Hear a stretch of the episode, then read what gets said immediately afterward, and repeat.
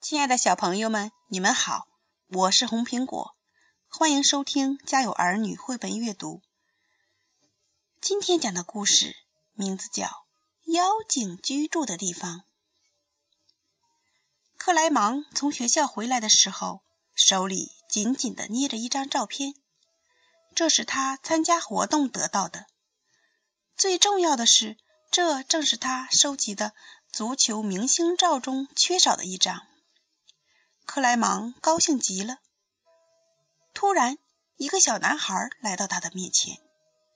他戴着一顶奇怪的帽子，头发乱蓬蓬的。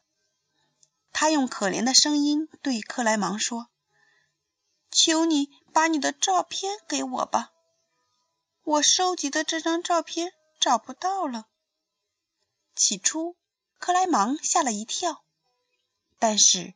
他有一颗善良的心，他觉得小男孩是在真诚的恳求他。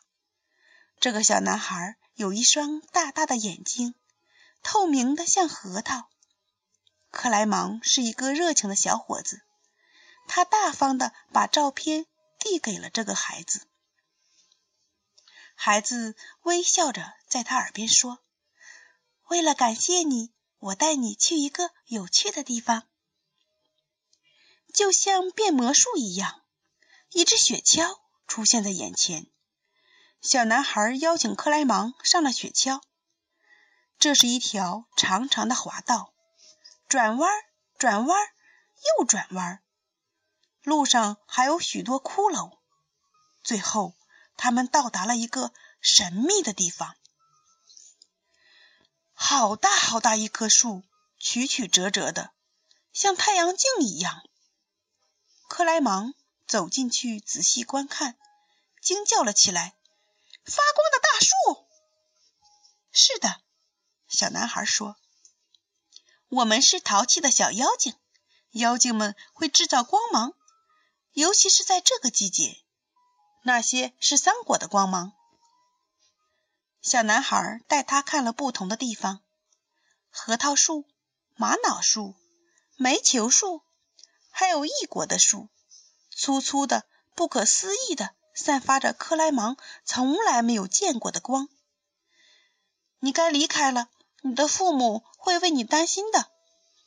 说着，妖精拿出了一只小香袋，放在他的口袋里。看，这是我们这里最好的七枚种子，把它们种在你的花园里，精心的浇灌，树苗会在春天长出来。克莱芒非常感谢淘气的小妖精，他觉得很困很困。他醒来时躺在床上，觉得这是个梦。但是在他紧握的拳头里有一只小香袋，里面装着七枚种子。